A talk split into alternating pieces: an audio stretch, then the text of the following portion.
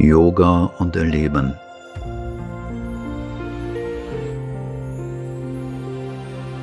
Ein Haus für den Herrn. Erstes Kapitel. Zwei Wege. Es gibt zwei grundlegende spirituelle Pfade. Der eine führt den Sucher aus der Welt heraus in seine persönliche Befreiung, wobei er die Menschheit ihrem Schicksal überlässt. Der andere lässt den Sucher in der Welt zu seiner eigenen Vollendung wie auch zur Vervollkommnung der Menschheit. Die Wahl unseres Pfades hängt davon ab, wie wir die Welt sehen, wie wir sie uns vorstellen oder empfinden. Wenn wir glauben, die Welt sei von Grund auf falsch und schlecht und das Leben in der Welt unwiderruflich mit Elend und Tod verbunden, dann muss es das natürliche und einzige Ziel unseres Strebens sein, aus diesem Albtraum zu erwachen und die Flucht aus dieser Welt zu ergreifen. So wie es von allen großen weltverneinenden Religionen und Weltanschauungen sowie allen traditionellen Yoga-Systemen verkündet wird. In den extremsten Formen dieser Betrachtung empfindet man die Welt als eine Illusion. Hier hat das menschliche Dasein keine wirkliche Bedeutung. Die einzige wirkliche Wahrheit ist das Überkosmische. Ein Raum und zeitloses Absolutes. Alles Übrige ist ein Zwischenspiel ohne bleibende Bedeutung, eine Illusion. Da unser Verstand nur schwer die Vorstellung anerkennen kann, wir selbst, die Welt und das Leben seien nicht seiend, unwirklich, eine von der höchsten und einzigen Wirklichkeit uns aufgezwungene Illusion, hat man in der Philosophie der Mayavadins die Analogie des Traumes eingeführt. So wie ein Traum für den Träumenden so lange wirklich ist, wie er schläft, sich aber beim Erwachen als unwirklich erweist, so erscheinen uns unsere weltlichen Erfahrungen als positiv und wirklich. Wenn wir aber hinter die Illusion zurücktreten würden, könnten wir sehen, dass sie ohne Wirklichkeit sind. In den extremsten Formen dieser Anschauung sind sowohl die Natur als auch die Übernatur, sowohl der Mensch als auch Gott, Lügen des Bewusstseins, Mythen eines kosmischen Traumes, die es nicht verdienen, dass man ihnen Beachtung schenkt. Weltverbesserung ist eine Chimäre, Göttlichkeit ein Köder, und nur die Versenkung in eine überweltliche, unpersönliche Existenz ist der Mühe wert. Daraus folgt, das Einzige, was zu tun, der einzige weise und notwendige Ausweg für uns ist, allem Lebendigen zu entkommen, sobald unsere innere Entwicklung das möglich macht. So muss unser wahres Ideal ein Auslöschen des Individuums und des universalen Sein. unsere Selbstvernichtung im Absoluten, wie es kühn und klar von den Buddhisten verkündet wird. Es gibt noch eine andere weltverneinende Anschauung des Daseins, die besagt, der materielle Kosmos ist eine Wirklichkeit. Es gibt aber noch die Wahrnehmung von anderen Welten oder Ebenen des Seins.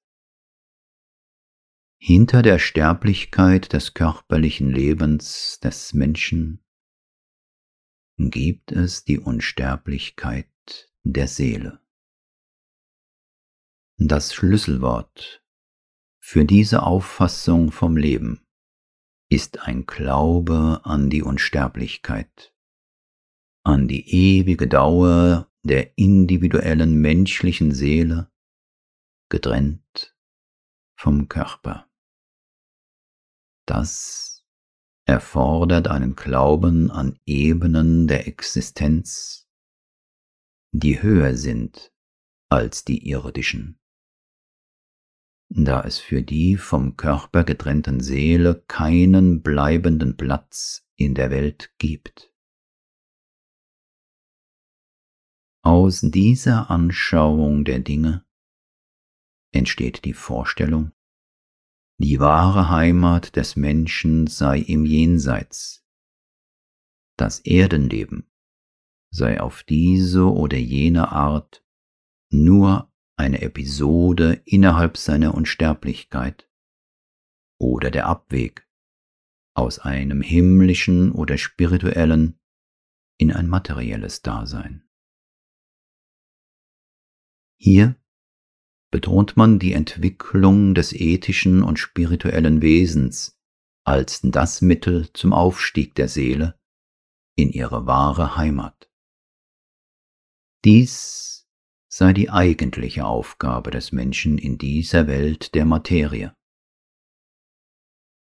Der gewöhnliche Mensch widmet sich dieser Aufgabe in seinen außergewöhnlichen Stunden oder im späteren Teil seines Lebens, wenn das Alter schon das Ungestüm seiner irdischen Natur abgestumpft hat.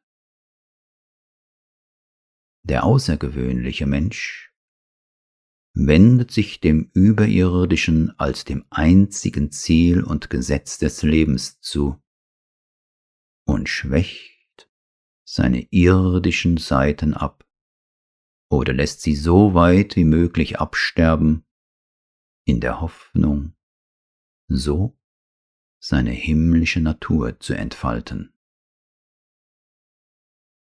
In beiden Weltanschauungen wird die Flucht aus der Welt betont, denn das Königreich Gottes kann nicht in dieser Welt der Gegensätzlichkeiten liegen, sondern nur jenseits davon, jenseits aller Manifestationen in einem unausdrückbaren Nirvana oder in der eigenschaftslosen Einheit einer undefinierbaren Existenz oder in der hohen Seligkeit des Brahma Loka.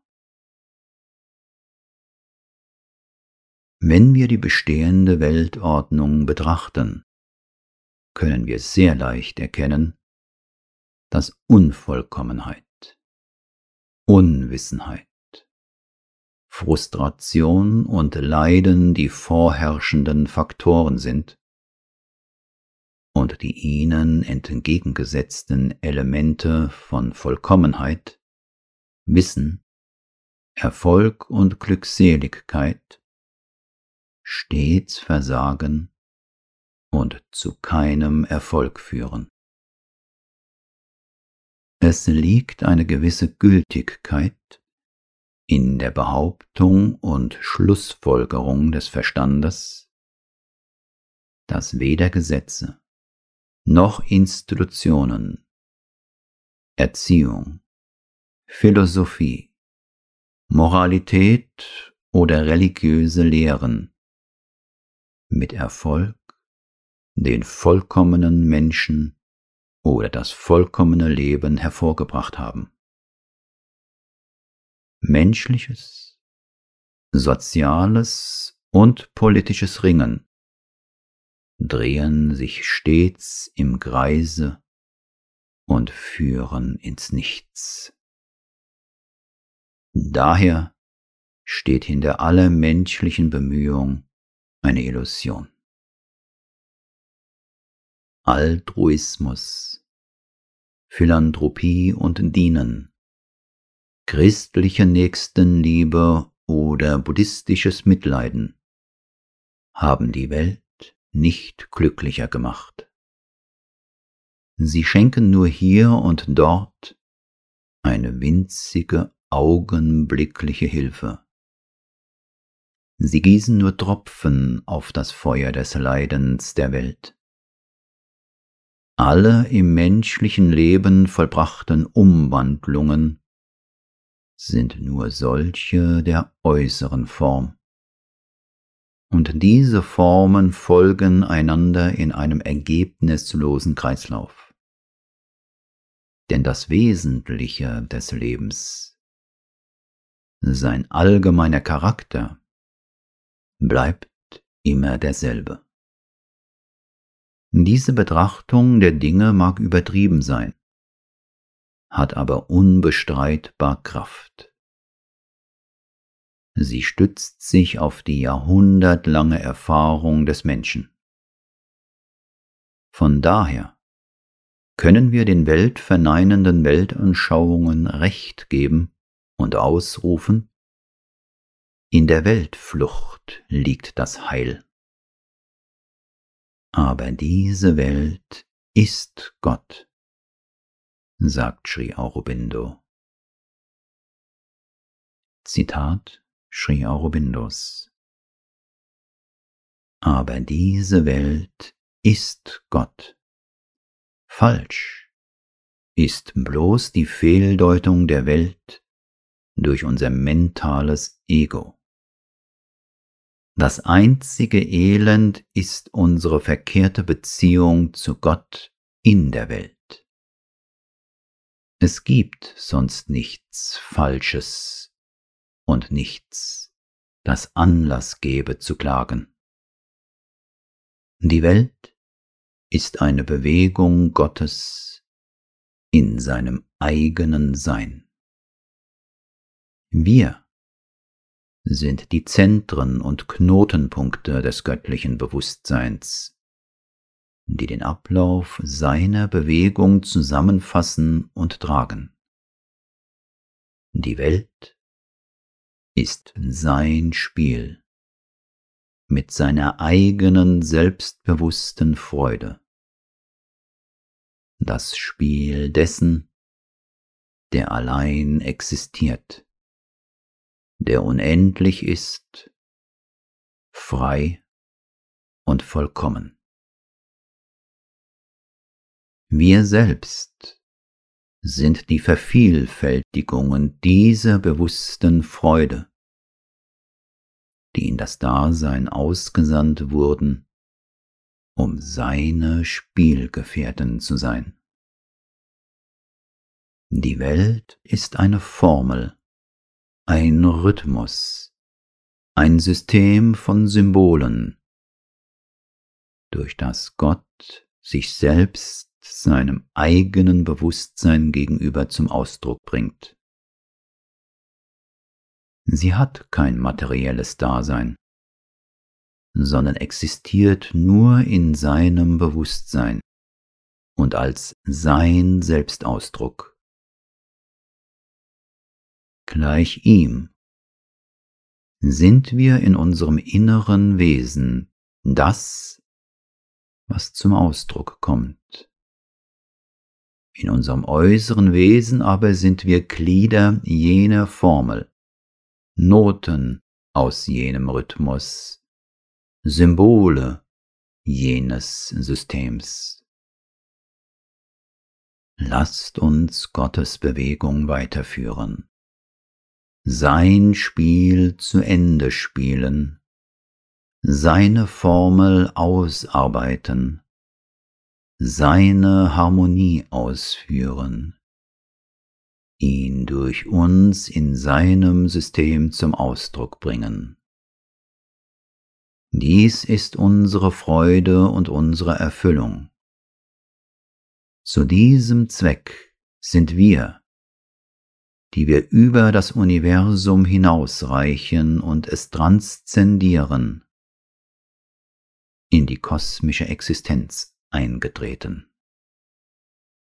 Vollkommenheit gilt es zu erlangen, Harmonie zu verwirklichen, Unvollkommenheit, Begrenzung, Tod, Kummer, Unwissenheit, Materie sind nur die ersten Glieder der Formel.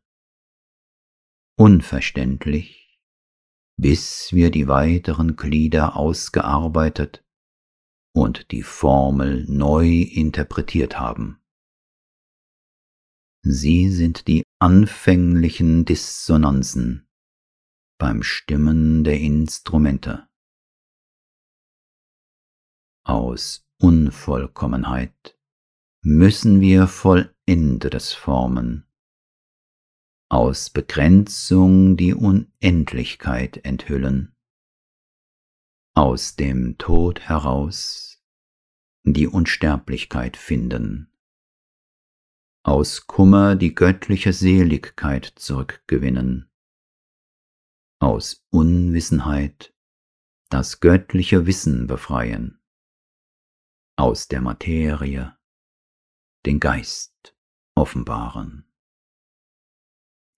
Dieses Ziel für uns und für die gesamte Menschheit zu erreichen, ist das Anliegen unserer Yoga-Praxis. Der Yoga, den wir praktizieren, ist nicht allein für uns selbst, sondern für das Göttliche. Sein Ziel ist, den Willen des Göttlichen in der Welt zu verwirklichen eine spirituelle Transformation zustande zu bringen und eine göttliche Natur und ein göttliches Leben in die mentale, vitale und physische Natur sowie in das Leben der Menschheit herniederzubringen. Sein Ziel ist nicht die persönliche spirituelle Befreiung, Mukti, obwohl Mukti eine notwendige Bedingung des Yoga ist. Vielmehr ist es die Befreiung und die Transformation der Menschheit. Sein Ziel ist nicht die persönliche Seligkeit, Ananda sondern das Herniederbringen des göttlichen Ananda auf die Erde. Christi Reich Gottes. Unser Zeitalter der Wahrheit. Satya Yuga. Zitat Ende. In der modernen Sprache bedeutet Satya Yuga die Weltepoche, in welcher eine stabile Harmonie geschaffen ist und wo der Mensch unter bestimmten Bedingungen eine Zeit lang die Vollkommenheit seines Wesens verwirklicht. Diese Harmonie existiert in seiner Natur durch die Kraft einer im Inneren gesicherten Reinheit. Diese Harmonie ist heute jedoch noch nicht gefunden worden. Aber in der Welt ist eine Bewegung zu sehen, eine neue Harmonie und eine neue Vollkommenheit zu erreichen. Das lässt sich daran erkennen, dass heute so viele Ideen auftauchen, welche die menschliche Gesellschaft, die Erkenntnis, die Religion und die Ethik vervollkommnen wollen. Wahre Harmonie, Einheit in der Vielfalt kann aber nur durch eine Umwandlung der jetzigen Natur des Menschen zur Entfaltung gebracht werden und nicht dadurch, dass man diese nur korrigiert. Eine solche Umwandlung ist aber nur durch den Yoga möglich. Die Natur des Menschen und der Dinge befindet sich augenblicklich in einer Disharmonie.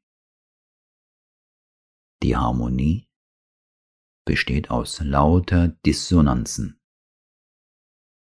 Es muss zu einer völligen Umwandlung des Menschen kommen, und zwar in seinem Herzen, in seinem Handeln und in seinem Denken und zwar von innen und nicht von außen her. Das kann nicht durch politische oder gesellschaftliche Institutionen geschehen, auch nicht durch neue Glaubensbekenntnisse und Weltanschauungen, sondern wir müssen Gott in uns selbst und in der Welt verwirklichen. Und das ganze Leben durch diese Verwirklichung neu gestalten. Eine solche Umwandlung kann nur durch einen integralen Yoga geschehen, durch einen Yoga, der nicht für einen bestimmten Zweck geübt wird, selbst wenn dieser Zweck die spirituelle Befreiung oder die Seligkeit wäre, sondern allein mit dem Ziel, das Menschsein in uns selbst und in den anderen aus dem höchsten Wesen, aus dem Göttlichen zur Erfüllung zu bringen. Für ein solches Ziel sind die Übungen des Hatha Yoga und des Raja Yoga nicht ausreichend. Auch der Trimarga Yoga, der dreifache Pfad, wie die Gita ihn lehrt, der Yoga des Wissens, der Yoga der Liebe und der Yoga des Handelns, kann nicht genügen. Wir müssen noch höher gehen und uns einem ganzheitlichen Yoga widmen. Die alten Yoga-Systeme, die alten spirituellen Disziplinen forderten eine vollkommene Entsagung, die bis zur Aufgabe des weltlichen Lebens reichte. Der integrale Yoga hat stattdessen ein neues und umgewandeltes Leben zum Ziel. Zitat Sri Aurobindos Lasst unseren Pfad den der Vollendung und nicht den der Preisgabe sein. Lasst den Sieg in der Schlacht und nicht die Flucht vor allen Konflikten unser Ziel sein.